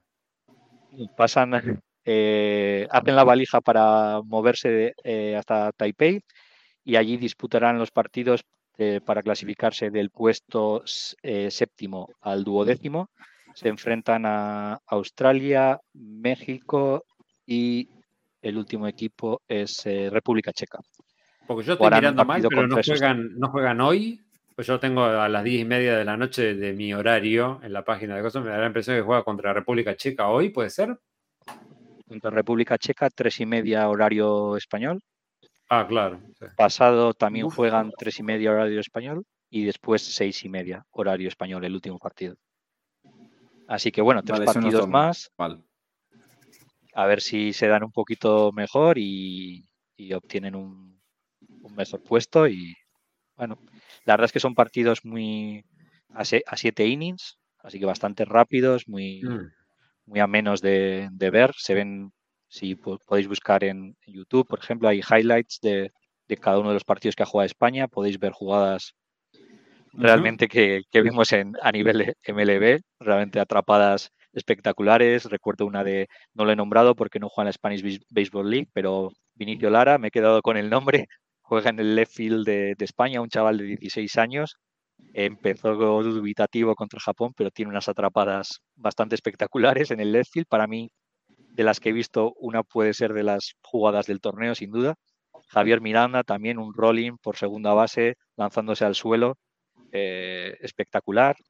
Un lanzamiento de Héctor Cabrera, que tampoco lo he mencionado, 16 añitos, catcher, tiene una planta espectacular para sacar al corredor en segunda base, digno de verlo también. Así que os recomiendo que, echéis un ojo a los, a los highlights porque nos van, nos van a decepcionar. Pues apuntado queda eh, todo lo que nos ha dicho Bisbolenser y bueno, para para seguir, pues bueno, todavía tienen partidos esta noche, eh, la noche del viernes al sábado, la del sábado, no, sí, la, del, la de hoy, la del miércoles al jueves, la del jueves al viernes y la del viernes al, sábado, lo estaba diciendo bien. Yo la del viernes al sábado tengo que coger un, tren a las 6 de la mañana, así que estupendo, nada, me viene estupendo ese, ese partido. Eh, vamos a ir cerrando por, aquí eh, con la serie de la semana de, de, la MLB, que volvemos al, al béisbol de, ligas mayores norteamericanas. Eh, Fer, empiezo contigo. Eh, no sé cuál me vas a decir, pero hay, hay tela que cortar, sobre todo con lo que hemos hecho desde paso de, de playoff. Sí, la verdad es que hay no pocas series interesantes y además con, las ramificaciones que tienen de cara a la lucha por los playoffs, eh, duelos directos de equipos que están buscando pues esa plaza, ¿no? De cara a la, a la postemporada y, y es que hay donde elegir, y no poco. Yo personalmente me quedaría con esa entre los eh, Tampa Bay Rays y los Seattle Mariners. Eh, es una serie muy atractiva. Dos conjuntos que la verdad es que tienen una, pinta excelente de cara a poder estar en, en playoffs en este 2023. Pero insisto, es una buena serie para, o es un buen fin de semana para poder ver eh, series con, esas rivalidades eh, tremendas, ¿no? Con esas luchas directas por, por obtener un hueco, ¿no? Ganar posiciones o preferiblemente no perderlas, ¿no? Si estás en posición de privilegio, que no, que no es poca cosa a estas alturas de temporada. Con lo cual, pues esa, esa serie entre Tampa Bay Rays y los Seattle es buena, buena opción. Eh, jueves, viernes, sábado y domingo. Zach Leiter contra Luis Castillo, Taj Bradley contra Josh Kirby, Aaron Sivale contra Brian Boo y Zach contra Bryce Miller, los lanzadores eh, proyectados. Eh, Ariel. Yo le tengo ganas por una cuestión de, chusma nomás de ver el, el Padres Astros. me pareció como un, partido que no suele ser muy habitual y, nada, creo que si hay un buen duelo de, de, picheos puede llegar a ser bastante interesante. Estaba el Yankees Brewers, pero no me simpatiza ninguno de los dos, era por el morbo de ver quién, perdía, pero me voy a quedar con un, con un Padres, un Padres Astros.